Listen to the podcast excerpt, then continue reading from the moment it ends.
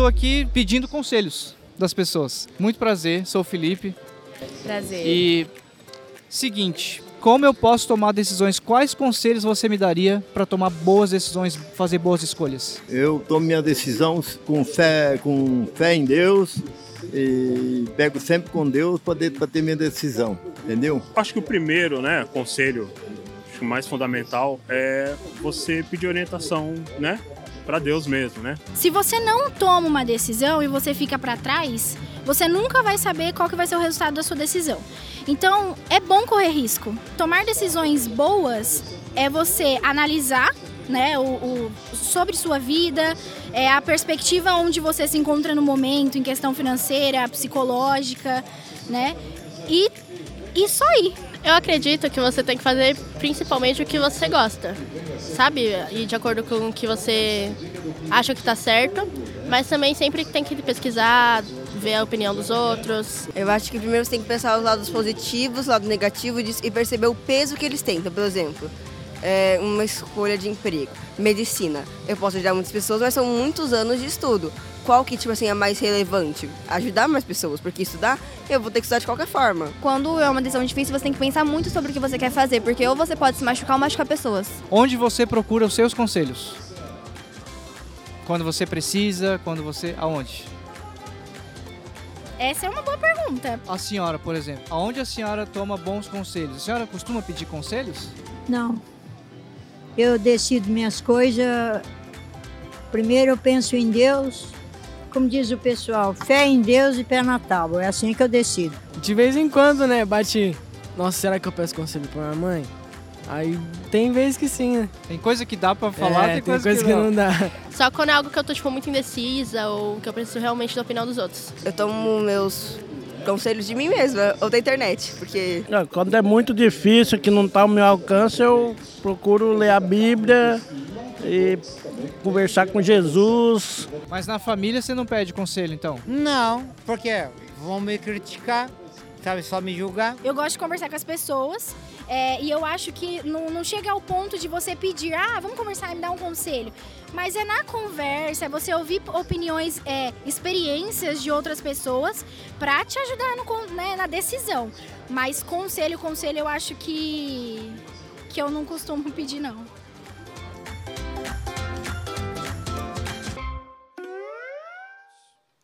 E essa é uma série especial porque nós estamos no final do ano. Já chegamos quase na metade de novembro, faltam poucos dias para acabar o ano. E esse é um momento em que nós paramos e começamos a refletir, fazer o balanço, uma retrospectiva de tudo aquilo que aconteceu nesse ano, quais foram os pontos negativos, os pontos positivos. E a partir daí nós começamos novos planejamentos de vida, nós estabelecemos novas resoluções e decisões. É por isso que essa série vem no momento certo. Nós queremos te ajudar nesse tempo de retrospectiva. Nós queremos te ajudar nesse tempo de avaliação, nesse tempo de decisão.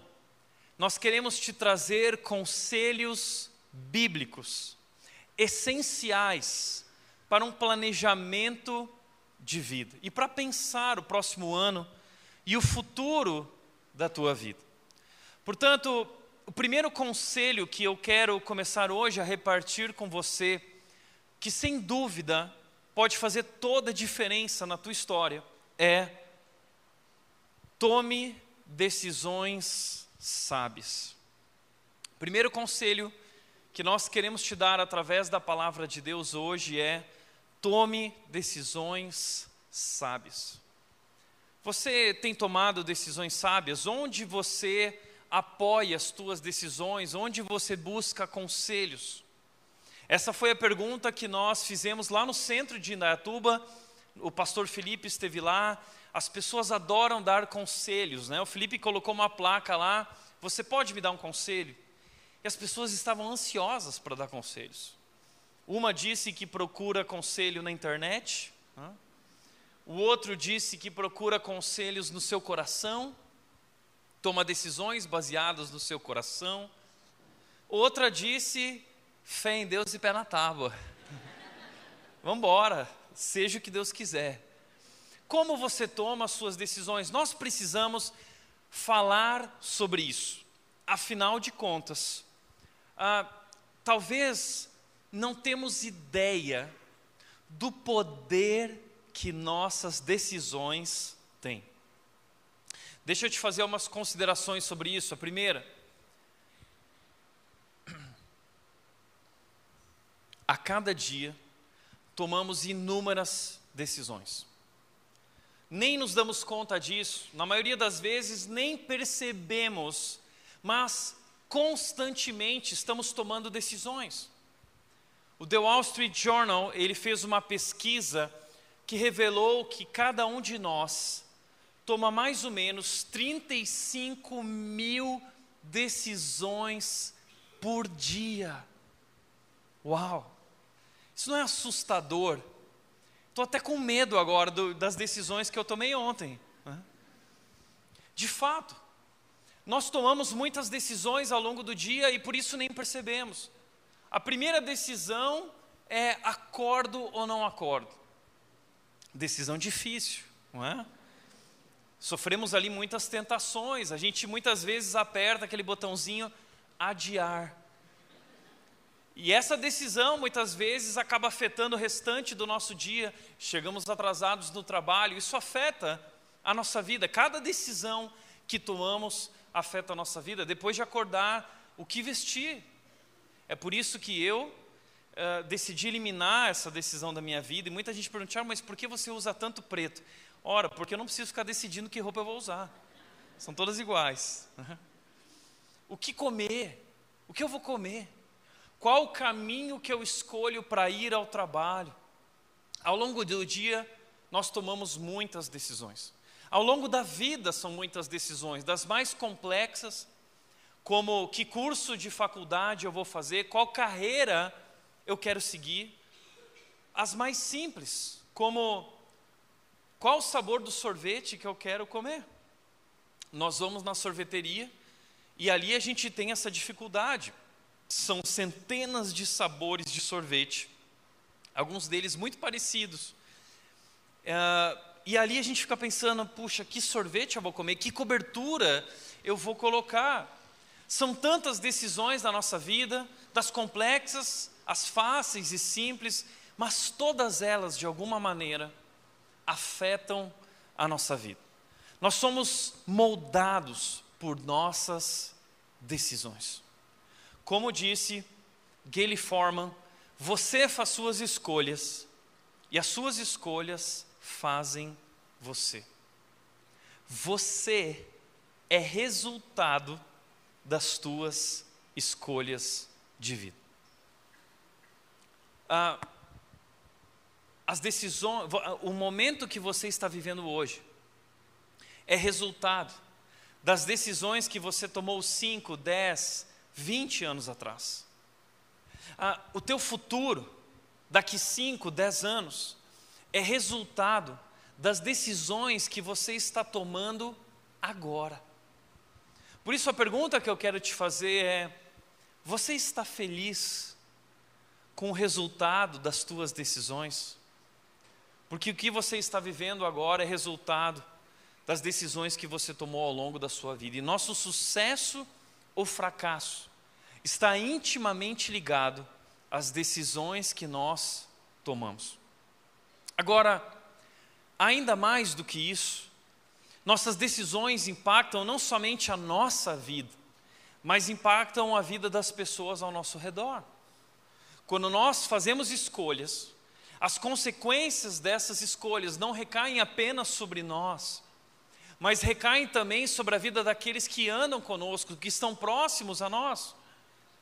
Nosso cônjuge, nossos filhos, os nossos netos, todos eles vão colher muitas vezes consequências, vão semear aquilo que nós plantamos. Por isso, isso é tão sério. Quando nós tomamos uma decisão, aquilo não diz respeito apenas à nossa vida, aquilo impacta a vida de muitas pessoas ao nosso redor. Além disso, decisões privadas têm resultados públicos. Por mais que a gente queira evitar uma exposição um resultado público, as decisões que nós tomamos no privado, elas têm consequências públicas. Por isso, nós precisamos pensar sobre nossas decisões. Elas impactam demais a nossa vida, a nossa história e as pessoas ao nosso redor. Elas são tão importantes. Nós precisamos tomar consciência disso para ter sabedoria no nosso viver, no nosso caminhar e fazer as escolhas certas. Não seria incrível se nós tivéssemos uma bússola que nos ajudasse a tomar as decisões certas, como um GPS que nos mostra a melhor rota, o melhor caminho mais rápido, sem trânsito, sem acidentes, sem errar. Não seria incrível se nós tivéssemos assim um GPS de vida, uma bússola de vida, a qual nós pudéssemos olhar para ela e orientar a nossa vida a partir dela, não seria incrível isso?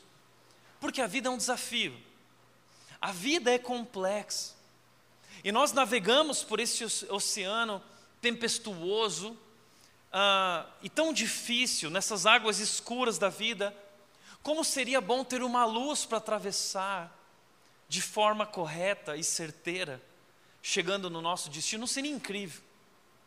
Pois bem, o que eu quero te propor hoje é que essa bússola existe. Esse GPS que orienta a nossa vida na direção certa existe. E existe há milhares de anos. Mas nós o rejeitamos. É como aquele padre, Adelir de Card, lembra? padre dos balões. Todo mundo, é, o padre e tal. Ele achou a ideia dele incrível, né? Encheu a cadeira dele lá de balões de gazélio e se lançou aos céus. E levou um GPS junto. A determinado momento, uma corrente de ar levou ele na direção errada e ele foi parar lá dentro do oceano. E aí ele entrou em contato com o rádio, com o tráfego aéreo, e o comandante do tráfego aéreo disse: me dê as coordenadas, pega o seu GPS, use o seu GPS, me diga onde você está. E o padre Adelir Zicardi disse o seguinte: Eu não sei usar o GPS. A partir dali, nunca mais se ouviu falar dele, o padre acabou morrendo. Essa é uma história triste, mas essa história tem muito a ver com a nossa história. Nós temos um GPS à nossa disposição para usá-lo, mas não usamos porque não conhecemos, porque não sabemos usar. E talvez você diz, Tiago, caramba, mas que GPS é esse? Sabe que GPS é esse? É a palavra de Deus. A Bíblia é a palavra de Deus, é a vontade de Deus que se revela a nós, nos mostrando o caminho que nós devemos seguir. E existe um livro na Bíblia, um livro muito especial chamado Provérbios, que é um livro sobre sabedoria para viver. Sabedoria para nós fazermos as escolhas certas. Quem escreveu esse livro foi um homem incrível chamado Salomão. E talvez você sabe alguma coisa sobre a vida de Salomão, mas deixa eu te ajudar a entender a, a vida de Salomão falando sobre suas três fases. Salomão escreveu três livros: o livro de Cantares, o livro de Provérbios e o livro de Eclesiastes. Cada um desses livros representa uma fase, um momento da vida de Salomão. Ah, primeiro momento, o livro de Cantares. Salomão era um jovem que se apaixonou por uma camponesa. E nesse livro ele fala a respeito desse amor romântico entre um homem e uma mulher. É um livro incrível sobre essa relação maravilhosa do casamento. Depois, quando ele era adulto, uh, Salomão escreveu o livro de Provérbios. E por último, no final da sua vida, Salomão escreveu o livro de Eclesiastes. Um livro difícil na Bíblia, um livro complicado, um livro azedo, amargo, mas um livro transformador. Porque a ideia de Salomão é como se ele fosse um homem no final da sua vida, já não lhe restam mais dias, já não lhe resta mais tempo. É como se ele estivesse no hospital, sofrendo, entubado, respirando por aparelhos, e então ele se dá conta. Ele para para pensar sobre o sentido da vida E como ele diz em Eclesiastes 12:1, ele diz: Lembre-se do seu Criador na sua mocidade, antes que venham os dias difíceis, e diga: Não tenho neles mais prazer. Ou seja, Salomão orienta a gente a repensar a nossa vida, a nossa história de vida e orientar a nossa vida a partir dessa perspectiva do Deus Criador e do propósito que Ele tem para as nossas vidas. É por isso que eu quero destacar esse livro de Salomão, que é o livro de Provérbios. Esse é um livro de sabedoria. Uh, e uma das coisas interessantes sobre Salomão, que eu não sei se você sabe disso, mas Salomão, segundo a Bíblia, foi o homem mais sábio que já existiu. Quando ele se tornou rei de Israel, sucessor de seu pai Davi, ele era muito jovem, e ele foi oferecer sacrifícios a Deus em um lugar de adoração numa montanha. Quando ele chegou lá, ele ofereceu sacrifícios e dormiu no meio da noite. Deus apareceu para ele num sonho. E veja o que diz 1 Reis, capítulo 3, 5. Naquela noite, o Senhor apareceu a Salomão num sonho e lhe disse: Peça o que quiser e eu lhe darei. Imagina isso, que Deus aparece para você como um gênio da lâmpada e diz: peça qualquer coisa e eu vou te dar. O que você pediria?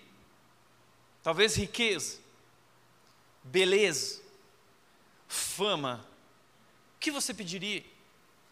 O pedido de Salomão ah, é chocante, é impactante. Salomão pediu sabedoria. Ele disse o seguinte, nesse capítulo 3 você vai descobrir isso. Ele disse: Eu sou muito jovem, eu sou uma criança ainda, e eu quero governar com sabedoria o teu povo. Eu quero saber discernir o certo. E Deus se agradou tanto do pedido de Salomão, que no versículo 12 diz que ele atenderei a seu pedido e lhe darei um coração sábio e compassivo, como ninguém jamais terá. Deus tornou Salomão o homem mais sábio que já existiu nesse planeta.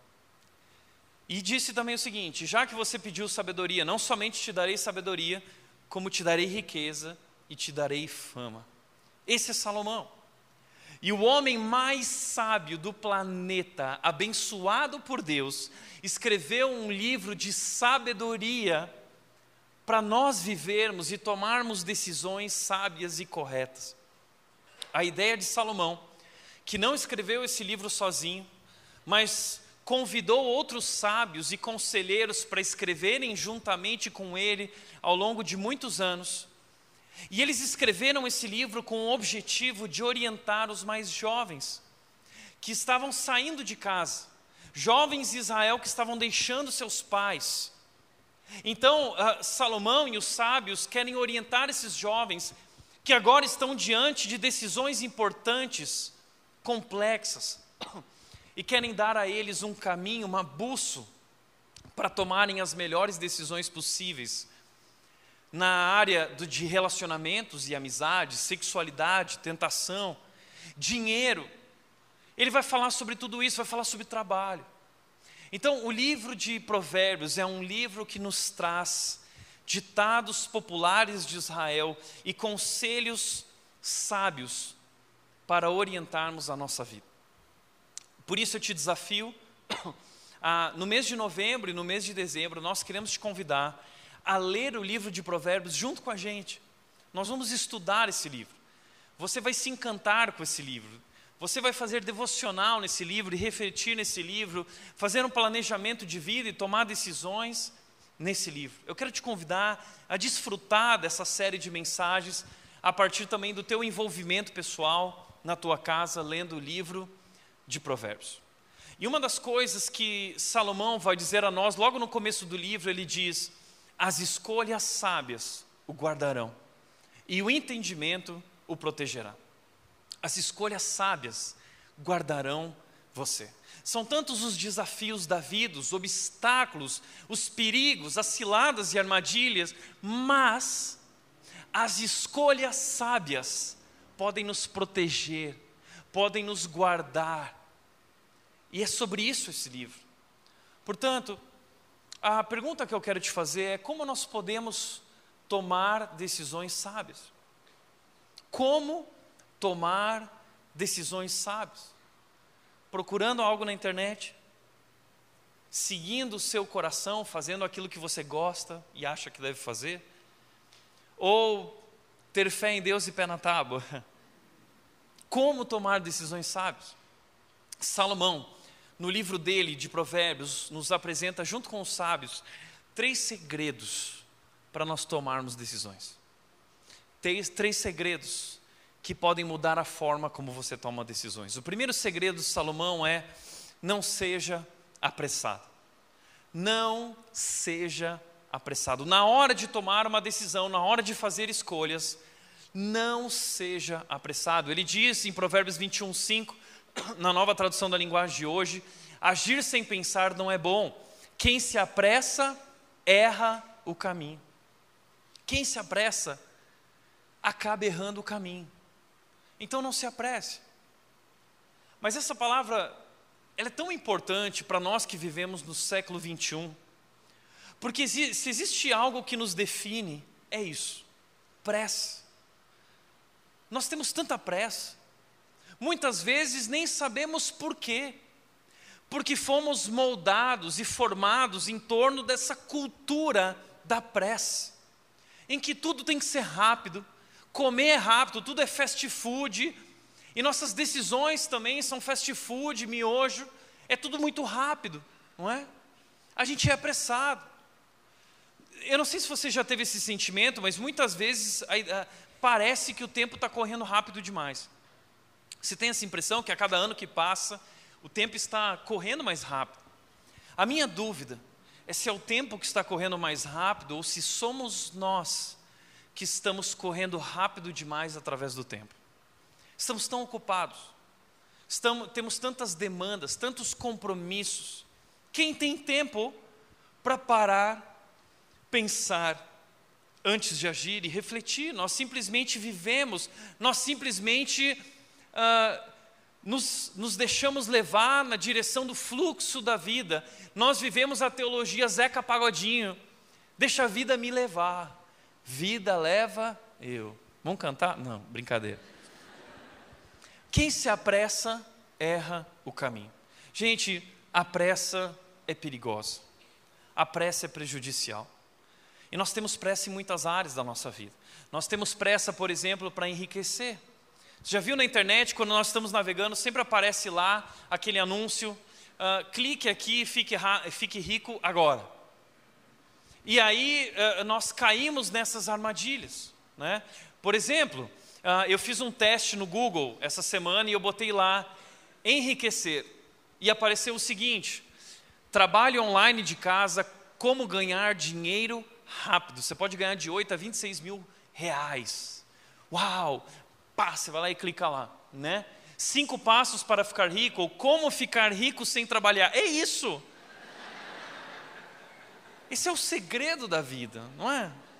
E sabe, isso é tão fantasia, mas nós nos iludimos, nós somos enganados. E olha que interessante que ele diz aqui: entenda a mágica. Uau! É uma mágica. Fica rico, de repente, pum, né, aconteceu. E aí aparece aquele cara, todo tatuado, com a barba legal, bem feita, dirigindo aquela BMW. E aí ele vira para a câmera e ele diz o seguinte: Você quer ficar rico que nem eu? Então clica aí que o meu curso vai te ensinar a ficar rico. Né? E na verdade, ele fica rico com o teu clique. Né? O curso que você faz dele que deixa ele rico, não a vida que ele leva de fato, ou o trabalho dele. Mas nós caímos nessas histórias porque nós queremos enriquecer rapidamente. Algo interessante que eu vi, por exemplo, na revista Forbes, é que dos nomes dos homens mais ricos do Brasil, naquela lista dos 10 mais ricos, praticamente todos eles têm mais de 60, 70 anos de idade. E uma vez apareceu dois ou três nomes de homens jovens que estavam na lista dos mais ricos. Só que eu fui conferir e o nome desses homens estava na Lava Jato não tem segredo. Não é? Como disse o Flávio Augusto, não existe atalhos para o sucesso. Os que se iludem com supostos atalhos geralmente despencam do precipício. é muito perigoso, é prejudicial. Mas não é a única área em que nós temos pressa, nós temos pressa para responder. Nós temos cometido muitos erros na nossa vida, na internet, nos nossos posts, porque alguém postou algo que nós não concordamos, e a gente vai lá e lança aquela bomba no comentário. Ou alguém comenta no nosso post algo contrário ao que nós acreditamos, e a gente vai lá e começa a brigar, respondendo, tomados pela ira. E a gente lança aquela bomba atômica e depois não tem mais como consertar aquele estrago, já foi, já era. Nós temos pressa para casar. Muitos jovens apaixonados, eles querem desfrutar dos prazeres do casamento, né? E eles se apressam nesse planejamento de casamento, dizendo o seguinte: não, nós vamos casar pela fé, Tiago, porque nós nos amamos. É a coisa mais engraçada do mundo quando senta um casal na minha frente de apaixonados, ele, e ela e ele viram um para o outro e dizem assim: Tiago, eu nunca vi alguém tão a ver comigo, tem tudo a ver comigo. É, é algo incrível assim, Tiago. Eu, é, é inacreditável. Não é? Esses mesmos casais, depois de 5, 10 anos, voltam ali e dizem assim: como eu fui casar com esse traste? Não, o que eu tinha na minha cabeça tem nada a ver comigo, o que o tempo e a intimidade fazem, não é? Mas muitos casais acabam é, é, é, pulando etapas, acabam queimando ciclos, não completando etapas e ciclos importantes da vida antes de se casar. E, e, e fazem isso dizendo o seguinte: não, Tiago, é que nós confiamos no Senhor. Não, você não confia no Senhor, porque o Senhor disse o seguinte: Salomão, em Provérbios, disse o seguinte: termine primeiro o seu trabalho a céu aberto e só depois constitua família. Termine primeiro o seu trabalho a céu aberto, deixe pronta a sua lavoura, ele diz, e aí então, só depois, constitua a família. Primeiro prepara o teu sustento. Primeiro garanta que há o suficiente para você, sua esposa e sua família. Isso não significa estabilidade financeira, mas significa o mínimo é, é, possível, significa a segurança para a sua família. Muitos jovens casam pela fé, dizendo: não, Tiago, a gente não precisa de luxo nem nada, a gente vai comer pão com ovo todo dia porque a gente se ama mas depois de alguns meses é pão com ovo um na cara do outro, goela abaixo. Não? Ninguém se suporta mais. É pressa para casar, é pressa para divorciar, casais em crise no casamento que, ah, ao invés de buscarem ajuda no lugar certo e aconselhamento, acabam optando uh, por se divorciar, por se separar, pressa para mudar de emprego. Meu chefe não me valoriza, só me critica, eu não estou recebendo o salário que eu deveria receber, então, para mim já chega, não aguento mais. E eu pulo fora simplesmente sem um planejamento, sem planejar essa transição. Isso acaba trazendo consequências. Pressa para deixar a igreja. Gente que por uma situação acaba deixando a igreja, não vai tratar, não vai resolver, não vai conversar. Isso acaba trazendo problemas. A pressa é perigosa. E a Bíblia nos mostra homens apressados que sofreram consequências terríveis, como por exemplo Abraão. Abraão foi um homem que foi chamado por Deus e Deus deu para ele uma promessa: vou te dar um filho. Abraão já era velho e sua esposa Sara era estéril. E Deus disse: vou te dar um filho. Mas sabe quanto tempo demorou para Deus dar um filho para Abraão? 25 anos. Só que Abraão não aguentava mais. Deus, o Senhor prometeu, Deus está atrasado. Talvez Deus não tenha tanto poder assim, porque eu estou muito velho, Sara também. E aí Abraão teve uma ideia, já sei, eu vou dar uma ajudinha para Deus, uma ajudinha, não é? Ele foi e teve relações com a serva da esposa dele, a serva de Sara, Agar. E ele teve um filho com Agar chamado Ismael. E isso foi errado aos olhos de Deus. Deus depois deu um filho com Sara para Abraão. Esse era o plano de Deus, Isaac. E o problema é que isso criou uma rixa naquela família. Agar e Ismael tiveram que ir embora, morar em outra terra. E pasme, essas, essa decisão de Abraão criou um conflito que existe até hoje. Ismael e Isaac representam dois povos do Oriente Médio que vivem em guerra até hoje. Tudo isso por conta da pressa. Nossas decisões impactam pessoas ao nosso redor e uma decisão dessa acaba impactando gerações à frente. Outro homem que foi apressado, Esaú, estava com fome e aí Jacó, o enganador, foi lá, preparou um prato de lentilha maravilhoso, masterchef, cheiroso. Esaú sentiu o cheiro e Jacó falou assim: hum, hum, só se você me der o seu direito de primogenitura. Uh, Esaú era o primogênito e tinha direito a dois terços da herança e da bênção do pai. E Esaú, com pressa, disse: Não, eu quero comer, pega esse direito de primogenitura e se arrependeu profundamente. Além disso, nós vemos Pedro na Bíblia, que era um homem apressado, e sempre que Jesus falava algo, ele pulava na frente dizia: Não, eu estou aqui, eu acho isso. E ele sempre tomava uma de Jesus, né? porque era muito apressado e ansioso. Então a pressa é perigosa e prejudicial. Então, Salomão nos orienta dizendo: quem se apressa erra, a chance de errar é muito grande. Então, antes de agir, pense, agir sem pensar não é bom. Essa é a primeira dica de Salomão para nós combatermos a pressa. Reflita antes de agir. Ele diz em Provérbios 13, 16: o sábio, ele pensa antes de agir, ele para e ele pensa, ele reflete sobre as consequências, ele faz perguntas importantes que vão ajudar ele a compreender se é uma boa decisão ou não. É por isso que boas perguntas levam a boas decisões. Aprenda a fazer perguntas diante de escolhas e decisões complicadas. Além disso, Salomão e os sábios vão nos dizer que nós devemos combater a pressa tomando decisões que fazem parte de um planejamento. Uh, Salomão diz o seguinte, Provérbios 21, 5: Quem planeja bem e trabalha com dedicação prospera, mas quem se apressa e toma atalhos fica pobre. Quem planeja bem. Nossas decisões de vida precisam fazer parte de um planejamento maior. Isso nos ajuda, isso torna mais fácil o momento das decisões. Quando nós sabemos para onde queremos ir e por que estamos indo. Eu lembro que quando eu tinha 15 anos, o meu pastor se tornou o meu mentor. E o meu pastor, ele fez um desafio comigo, um projeto comigo. Tiago, eu quero que você faça um planejamento de vida para um ano, cinco anos e dez anos. Você já fez um planejamento desse tipo? É super difícil. É super difícil, mas é excelente porque nos, nos faz pensar, coisa que a gente não gosta muito de fazer, a gente prefere as coisas prontas. Mas isso nos faz refletir.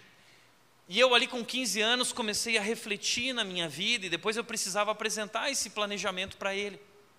E foi um exercício incrível, porque a partir dali se tornou muito mais fácil e seguro tomar decisões porque eu sabia onde eu queria chegar. E através daquele planejamento eu pude tomar decisões que estavam conectadas umas às outras. Tem muita gente que toma decisões desconexas, sem levar em conta esse planejamento, propósito da sua vida ou mesmo o plano de Deus. Agora, entenda que nós escrevemos a história da nossa vida a cada decisão. Sem perceber, sem se dar conta, a cada decisão, nós estamos escrevendo a história da nossa vida. Você está feliz hoje com a história que você escreveu ao longo dos últimos anos? Você está feliz com a sua vida agora, que é resultado de todas essas decisões? E se você quer chegar num lugar diferente, num momento diferente, talvez uma pergunta que pode te ajudar nessa direção é: qual a história que você deseja contar? Que história você deseja contar da sua vida? Essa pergunta pode te ajudar a imaginar, olhar para o futuro, estabelecer alvos, metas, objetivos e nortear, orientar a sua vida na direção deles. O sábio também disse o seguinte: mantenha o foco. Isso é importante porque nós muitas vezes temos um desejo, um alvo, mas nós acabamos desviando o nosso foco facilmente. Ele diz, Provérbios 17, 24: o sensato mantém os olhos fixos na sabedoria, fixos naquilo que é o correto, mas os olhos do tolo vagueiam até os confins da terra. Os olhos do tolo eh, se perdem diante de qualquer coisa que aparece diante dele e ele perde o foco. Você já viveu ao lado de alguém assim? Talvez você essa pessoa. Esse tipo de atitude provoca instabilidade nas pessoas que vivem ao nosso redor. Porque cada hora a gente quer uma coisa diferente. A gente nunca completa os ciclos da vida. As nossas decisões, elas são é, é, avulsas, é, desconectadas. Isso provoca um estrago na nossa vida e na vida das pessoas ao nosso redor. Por isso, mantenha o foco. E mantenha o foco no alvo de onde você sabe que quer chegar. Se é que você sabe onde quer chegar. Afinal de contas, como disse Sêneca, disse isso, conhecido também ah, essa frase ficou conhecida no Alice no País das Maravilhas. Para quem não sabe para onde vai, qualquer caminho serve. Se você não sabe para onde você está indo, se você não entende o propósito e significado da tua vida, então de fato, vai ser muito difícil tomar decisões. Agora, por último, para combater a pressa, reflita nas consequências. Provérbios 27, 12 diz: O prudente antevê o perigo e toma precauções. O ingênuo avança cegas e sofre as consequências. Ou seja, o prudente, ele pensa, ele reflete, ele antevê os perigos, os riscos envolvidos. E o que ele faz? Ele toma precauções. Ele se prepara para os riscos que ele sabe que podem vir a surgir. Mas o tolo, o ingênuo, ele avança cegas, pé na tábua, né? e ele sofre as consequências. Reflita.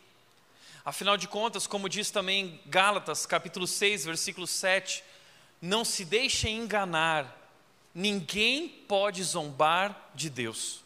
A pessoa sempre colherá aquilo que semear. Esse é um princípio muito importante na palavra de Deus, conhecido como lei da semeadura. A lei da semeadura era um princípio de Israel. Ele é recorrente esse princípio nas Escrituras, desde o Antigo Testamento e aqui repetido no Novo Testamento pelo apóstolo Paulo. Aquilo que um homem plantar, ele colherá. E se você quer colher algo diferente daquilo que você plantou, você está zombando de Deus. Porque Deus nos dá a chance de fazer escolhas e tomar decisões sábias. Ele nos orienta, mas ele nos dá liberdade para fazer as escolhas. E se você não escolher de acordo com a vontade e o plano dele, Deus não tem compromisso com a sua loucura. Deus não tem compromisso com a sua loucura. Não zombe de Deus. Nós colhemos aquilo que nós plantamos. Algum tempo atrás, eu aconselhei um homem que estava tentando tirar a sua vida. Ele estava buscando o caminho do suicídio para resolver os problemas. Porque, através de decisões erradas ao longo da vida dele, ele destruiu a vida, a carreira dele, o casamento dele e a família dele. Essa é a lei da semeadura. O que você está plantando hoje? Isso é muito importante. Mas continuando, ah, um outro, toda decisão tem um preço. Entenda isso. Reflita nas consequências, porque toda decisão tem um preço. Segundo o conselho de Salomão, busque a vontade de Deus. Segundo o segredo de Salomão para nós tomarmos decisões sábias, além de não sermos apressados, é buscar a vontade de Deus. Ele diz no capítulo 16, versículo 1: é da natureza humana fazer planos.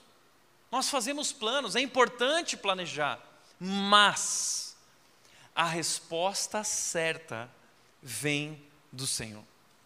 Sempre que planejamos, sempre que fazemos planos de vida, sempre que tomamos decisões e fazemos escolhas, nós precisamos levar isso em consideração. Que existe um Deus soberano, e esse Deus soberano é o Deus Criador, criou a nossa vida, e nossas vidas estão em Suas mãos. Ele tem um plano para nós, ele tem um propósito para nós, então nós precisamos entender que é Ele quem confirma os nossos passos. a resposta certa vem do Senhor. Ah, busque a vontade de Deus, de Salomão e os sábios, em tudo que fizer.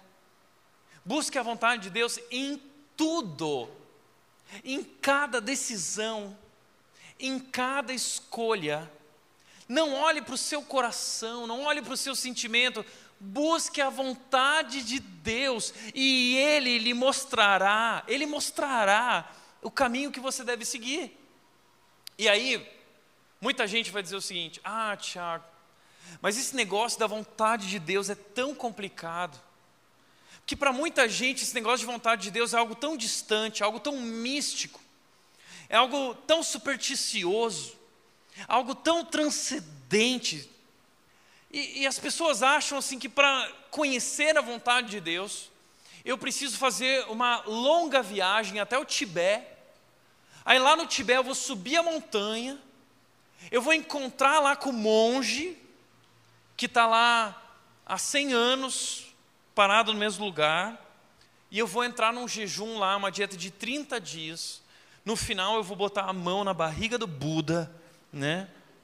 E aí eu vou ser tomado de repente por uma experiência supersticiosa e mística, onde eu vou conhecer o mundo transcendente. Gente, que absurdo. A vontade de Deus é algo palpável. Palpável diante de nós. Como assim, tia? É. A vontade de Deus foi revelada a nós na Sua palavra. A palavra de Deus é a vontade de Deus para as nossas vidas. Ai, que chato. É, basta abrir a Bíblia e ler. Ai, que chato. Mas é isso. Abra a Bíblia e leia e conheça a vontade de Deus para a sua vida. Várias vezes eu digo isso, né? Uma mulher uma vez chegou para mim e disse assim: Ai, Tiago, não seria incrível se Deus ele escrevesse um bilhete para nós dizendo: vai por aqui, faz assim. E eu disse para ela: seria incrível. E ele fez. Ele escreveu um bilhetão. Tem um bilhetão mas você vai precisar estudar esse bilhetão para entender e compreender esses princípios e o propósito que ele tem para a sua vida. Porque ah, esse, às vezes a palavra de Deus também é, é, é, é tão complicada para nós que não conhecemos, e, e, e a preguiça nos impede de nos aprofundarmos e nós estudarmos. A primeira dica é estude a Bíblia que a Bíblia não é algo simples, ah, então tá bom, eu vou lá na palavra de Deus, que a palavra de Deus é a vontade de Deus. E aí tem muita gente que faz sorteio tipo carrossel, né? Devo me casar com a fulana, sim ou não? E aí o jovem vai lá, abre a Bíblia, shh, pum, ele abre naquele livro de Naum, né? Não, ele lê. Né? Oh, eu não devo me casar. É engraçado, mas tem muita gente que lida com a palavra de Deus dessa maneira. E não é assim que nós encontramos a direção de Deus. Nós precisamos estudar a palavra dentro do seu contexto, compreendendo o que está acontecendo. Mas o Salmo 119, 105, o salmista diz isso: A tua palavra é lâmpada para os meus pés, é luz para o meu caminho. É por isso que o salmista ele se apega à palavra como um tesouro. Ele diz: Eu guardo no coração a tua palavra ela é tão importante. Aí alguém vai dizer: "Ah, Tiago, mas na verdade assim, tá bom, legal, mas eu queria mesmo ouvir, eu queria ouvir a voz de Deus. Deus falando assim: "Vá por aqui". É isso que a gente quer. Bom, deixa eu te dar uma dica. Existe uma maneira. Você só precisa abrir a Bíblia e ler a Bíblia em voz alta. Você vai ouvir a voz de Deus de forma audível, falando com você. É só ler a Bíblia em voz alta. Porque a Bíblia é a palavra de Deus. É uma bússola que está diante de nós, mostrando o significado da vida, o sentido da vida, o propósito da vida, a razão da vida, o Senhor da vida, o Salvador da vida. Nós temos tudo diante de nós. Mas, como Jesus disse, erramos por não conhecer as Escrituras. Além disso, além de estudar a Bíblia, nós podemos conhecer a vontade de Deus ah, pedindo sabedoria. Ore pedindo sabedoria. Veja o que disseram os sábios. Provérbios 2,6: Pois o Senhor concede sabedoria. O Senhor concede. De sua boca vem conhecimento e entendimento. O Senhor concede, basta pedir. Como disse Tiago, capítulo 1, versículo 5: Se algum de vocês precisar de sabedoria, peça a nosso Deus generoso e receberá. É simples assim. Precisa de sabedoria? Peça. E você vai receber. Ah, Tiago, mas será que isso funciona? Será que é bem assim? Eu quero te dizer que, pessoalmente, eu experimentei muitas vezes a promessa desse texto. Quando, em momentos da minha vida, desde jovem, eu estava diante de uma encruzilhada. Eu não sabia em que direção eu devia seguir, eu não sabia qual era a decisão mais sábia. Nesses momentos, eu lembro que eu dobrava os meus joelhos e eu dizia: Deus, eu preciso de Ti. Eu preciso de sabedoria. Eu não sei escolher. Eu preciso que o Senhor me guie. E todas as vezes, todas, de maneira sobrenatural, surpreendente, Deus se revelava de alguma maneira, através de pessoas ou circunstâncias, guiando e deixando claro qual era a direção. Portanto, ore, viva essa experiência. Eu lembro de uma vez que minha irmã, ah, quando era mais jovem também, estava ah, passando por um relacionamento difícil com um menino que era cristão, mas não vivia como tal. Ela estava numa crise profunda e ela me procurou dizendo: Tiago, eu preciso tomar uma decisão, mas eu, eu quero fazer o correto, eu estou muito em dúvida, eu estou diante de uma encruzilhada. E eu disse, mana, eu tenho um segredo para te compartilhar. Sempre quando eu estou diante de momentos assim, eu dobro os meus joelhos e eu oro, pedindo que Deus me guie, me mostre o caminho e me dê sabedoria. Vamos fazer isso juntos? Nós dobramos os joelhos e nós oramos juntos. E surpreendente, mente, depois de duas semanas, Deus se revelou de maneira completa e total, deixando claro para ela qual era a vontade dele e ela tomou uma decisão que abençoou a vida dela. Hoje, graças a Deus, ela está muito bem casada com um homem que ama a Deus. Está entendendo? Busque a vontade de Deus, ore pedindo sabedoria e Deus lhe dará, Deus lhe mostrará. E aí tenha coragem de fazer o que Deus te mostrou.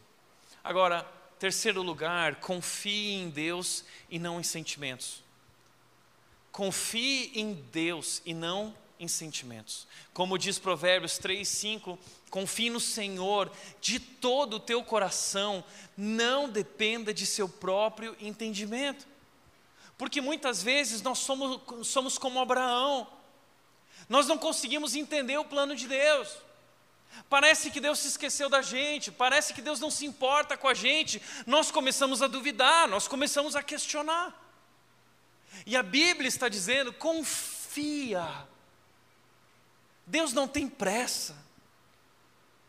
Mas a tua vida está no controle dele. Você não precisa ter medo. Você não precisa duvidar. Não dependa do seu próprio entendimento, porque os caminhos de Deus são mais altos que os seus. Isaías 55, 8 e 9. Os pensamentos de Deus são mais altos que os seus. Não tente entender. Você não precisa entender, você precisa crer, precisa confiar. E talvez uma outra palavra que nós poderíamos trocar aqui, entendimento. Nosso maior desafio no século 21 hoje é não dependa, não do seu entendimento, mas não dependa do seu próprio sentimento. Porque nós hoje somos uma geração dirigida, guiada por nossos sentimentos. Mas os nossos sentimentos, eles são tão passageiros, os nossos sentimentos, eles são tão enganosos. Olha que interessante. O conselho da nossa geração é: siga o seu coração. Uau! Siga o seu coração. Esse é o conselho mais burro que existe. A Bíblia diz em Jeremias 17,9 o seguinte: o coração é desesperadamente corrupto. A versão da NVI diz: Não existe nada mais enganoso, nada mais enganoso que o seu coração. Coração é mais enganoso que qualquer outra coisa, diz o texto. Deixa eu te ajudar a entender esse texto. Imagina um homem corrupto. Imagina um político corrupto. Não fala o nome dele. Tá? O homem mais corrupto que você já viu e que você odeia. Ah. A Bíblia está dizendo que o seu coração é mais enganoso que qualquer outra coisa, inclusive que esse homem. E se você não confia nesse homem, por que você confia no teu coração? Não confie no teu coração, ele é corrupto, ele é enganoso. Porque nós, por conta do pecado, fomos separados de Deus. A Bíblia nos chama, nos convida a não viver pelo sentimento, mas viver de acordo com a vontade de Deus, confiando no Senhor. Então não viva pelo que você sente, viva pelo que faz sentido de acordo com aquilo que Deus revelou na Sua palavra, porque Ele tem o melhor para nós, a Sua vontade, lembra, é boa, é agradável, é perfeita. Por que você vai trocar a vontade boa e perfeita de Deus pela vontade tola e enganosa do teu coração? E aí muita gente diz: Ah, Tiago, mas seria muito mais fácil se Deus revelasse o futuro. Se Deus deixasse claro o que vai acontecer, por que Ele não nos fala, por que Ele não mostra o caminho, por que Ele não revela todos os detalhes da nossa vida? Sabe por quê? Porque, como disse José Marbessa, Deus não quer que você saiba o futuro, Ele quer que você confie nele. Não é sobre um lugar que você vai chegar, é sobre alguém com quem você vai caminhar. Então não é sobre o destino, é sobre o processo. É sobre no processo conhecer a Deus, conhecer aquele que me criou e através desse relacionamento ser transformado. E é só assim que eu chego realmente no destino. Pensa a vida de Abraão. Quando Deus chamou Abraão, Deus não disse: Abraão, Olha, vai ser assim, vai ser assado, você vai para tal endereço, dia tal você vai ter teu filho. Deus não deixou as coisas claras, Deus simplesmente disse para Abraão: Abraão, sai. Mas sai para onde? Faz o quê? Sai. E é no processo, é no caminho, que caminhando com Deus, confiando em Deus, dependendo de Deus, que Abraão vai sendo transformado. E Abraão então se torna o pai da fé. Não é incrível isso? Deus está te convidando para descansar nele e para satisfazer-se nele e não no resultado. A vida é sobre isso. Por isso, não viva por sentimentos, confie em Deus. Deus é sábio demais para errar e nossas vidas estão no controle de Suas mãos. Você não precisa ter medo. Quem conhece a Deus, quem caminha com Deus, quem conhece a palavra de Deus, não tem medo. O verdadeiro amor lança fora todo medo. Quando nós conhecemos esse amor, quando nós conhecemos esse poder, quando nós conhecemos a soberania de Deus, nós não temos mais ansiedade, nós não nos preocupamos mais porque sabemos que nossas vidas estão no controle de um Pai Celestial que nos ama e está cuidando de tudo. Quarto e último lugar, seja guiado por princípios e por propósito. Na hora de tomar decisões, não seja guiado por sentimentos, seja guiado por princípios. O texto diz, Provérbios 3, 1 e 2: Meu filho, não se esqueça de minhas instruções, os valores, Guarde meus mandamentos, princípios em seu coração. Se assim fizer, viverá muitos anos e sua vida será cheia de paz. Guarda os mandamentos no coração, guarda os princípios no coração. Tenha claro na sua mente os valores que você aprendeu através dos seus pais ou da palavra de Deus, pais que te ensinaram de acordo com a palavra de Deus e no temor do Senhor. Isso vai te ajudar a caminhar na direção certa. Como diz Craig Rochelle, quando seus valores são claros, suas decisões são mais fáceis. Tenha valores e princípios claros. E permita que esses princípios orientem, oriente sua vida a partir desses princípios. Esse é o segredo. Mas oriente também sua vida por propósito. Como diz Salomão, confie ao Senhor tudo o que você faz e seus planos serão bem sucedidos. Qual é o segredo de ter planos bem sucedidos? É consagrar ao Senhor tudo que você faz. O que é isso? É dedicar a Deus tudo que você faz. Dedicar a Deus as tuas decisões. Dedicar a Deus as tuas escolhas.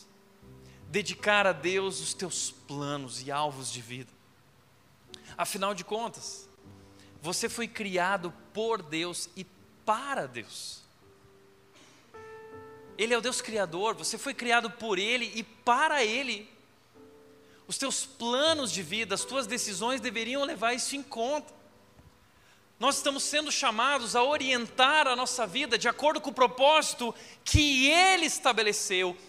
A sua vida não é um acidente, você não caiu no planeta Terra de paraquedas, foi Ele quem te criou. E o Criador tem um plano para a tua vida. Por isso, Salomão disse em Eclesiastes 12, 1: Lembre-se do Criador, lembre-se do propósito, enquanto você ainda é jovem. Por que enquanto é jovem? Porque você vai poder tomar decisões orientadas na direção do Deus Criador, de acordo com o propósito dele, e aí sim, você vai experimentar sucesso, não sucesso de acordo com o padrão do mundo, sucesso muito maior. Como a Bíblia diz, o bem-aventurado, como é feliz aquele que teme a Deus e anda de acordo com o seu caminho, anda de acordo com a sua vontade. Salmo 128, 1.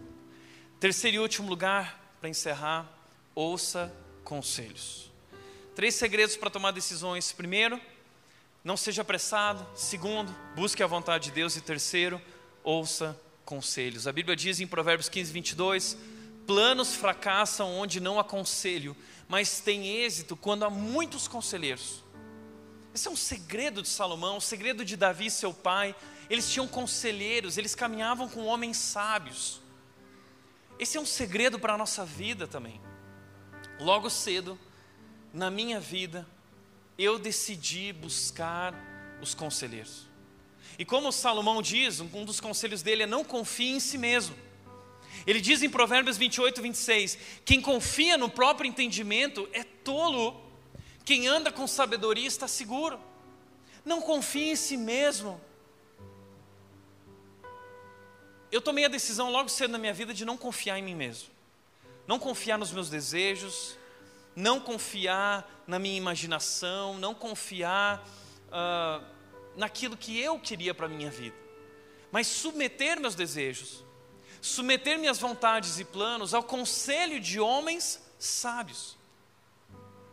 Muita gente me pergunta, Tiago, como você chegou até aqui? Qual é o segredo? E eu sempre digo o seguinte: o segredo é tenha mentores e se submeta a eles. Sabe como eu cheguei até aqui, no meu momento de vida que eu estou vivendo? Me submetendo aos meus mentores. Eu só me submeti. E Deus, através deles e da Sua palavra, foi endireitando a minha vereda. Essa é a promessa de Provérbios 3,6. Reconhece o seu Senhor em todos os teus caminhos e Ele endireitará a tua vereda, Ele endireitará o teu caminho. Esse é o segredo. Não confie em si mesmo. O problema é que nós temos medo de ouvir aquilo que nós não queremos ouvir, porque nós realmente queremos fazer daquele jeito. E aí a gente faz como aquele homem: se eu falar com a minha família, eles vão me criticar. A gente não quer ouvir uma crítica, a gente quer ouvir o que a gente gosta de ouvir. Eu sempre digo que quem escolhe o conselheiro já escolheu o conselho, quem escolhe o conselheiro já escolheu o conselho. Geralmente nós escolhemos um conselheiro que nós sabemos que vai dizer o que a gente quer ouvir, e não a verdade dura e difícil que nos confronta. Agora, Salomão também diz: aprenda a ouvir, abra os ouvidos. Nós não sabemos mais ouvir, a gente só quer falar. A Bíblia diz em Tiago sejam prontos para ouvir e tardios para falar. Nós somos prontos para falar e tardios para ouvir, é o contrário. Inverte essa ordem. É pronto para ouvir, tardio para falar. Está sempre querendo expressar nossa opinião. Veja o que diz Salomão sobre isso. O tolo não se interessa pelo entendimento, ele só quer saber de expressar as suas opiniões. Expressar opinião, expressar opinião, expressar opinião, o que eu penso, o que eu penso, o que eu penso. Que... Mas você está aberto para ouvir o outro lado, ouvir as pessoas que pensam de maneira diferente. Aprenda a ouvir.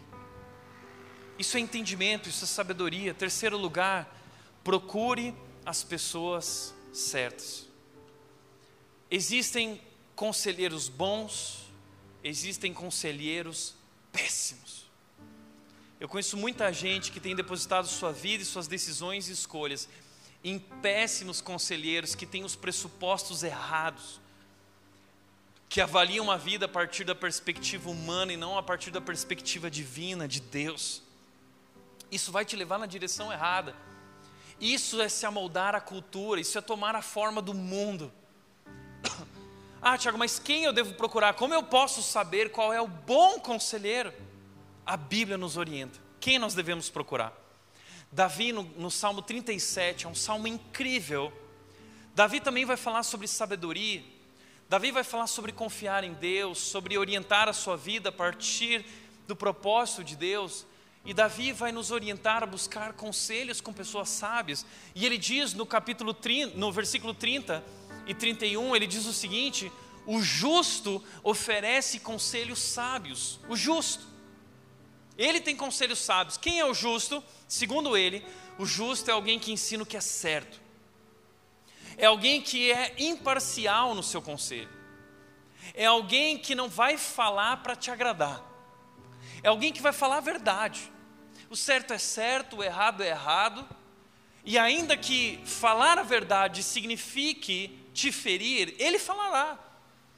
Porque Provérbios 27, 23, se eu não me engano, diz isso: quem fere por amor mostra lealdade, mas o inimigo multiplica beijos. Ai, que lindo, ai, que legal. Mas o amigo leal, ele fere com a verdade. Porque é melhor ser ferido pela verdade do que ser enganado pela mentira. Então procure alguém que ensine o que é certo mas ele não ensina o que é certo, certo, errado, errado, de acordo com a opinião dele, ou a experiência dele, ou o achismo dele. Não, Davi diz que ele guarda no coração a lei de Deus, ele orienta, ele aconselha de acordo com a palavra. Ele olha para a palavra, ele não olha para o que ele pensa, ele não olha apenas para a sua experiência de vida, ele avalia a sua experiência de vida e o que viveu a partir da palavra de Deus, os mandamentos de Deus, os princípios de Deus. O que você precisa é alguém te, que te ajude a pensar e refletir sobre os princípios e mandamentos de Deus. Alguém que conhece a palavra. E por último, ele não apenas dá conselhos fundamentados na palavra, mas ele tem passos firmes. É alguém que anda de acordo com aquilo que fala, prega. Alguém que tem uma vida de integridade. É alguém que tem os passos firmes é alguém que você admira, é alguém que realmente ao longo da sua vida demonstrou que teme a Deus e anda em seus caminhos. Eu sei que são raras as pessoas assim, mas são essas as pessoas que você precisa procurar. E nessa igreja existem muitos homens e mulheres sábios que podem te ajudar, ensinando o que é certo, de acordo com a palavra de Deus e suas vidas servem de referência norte.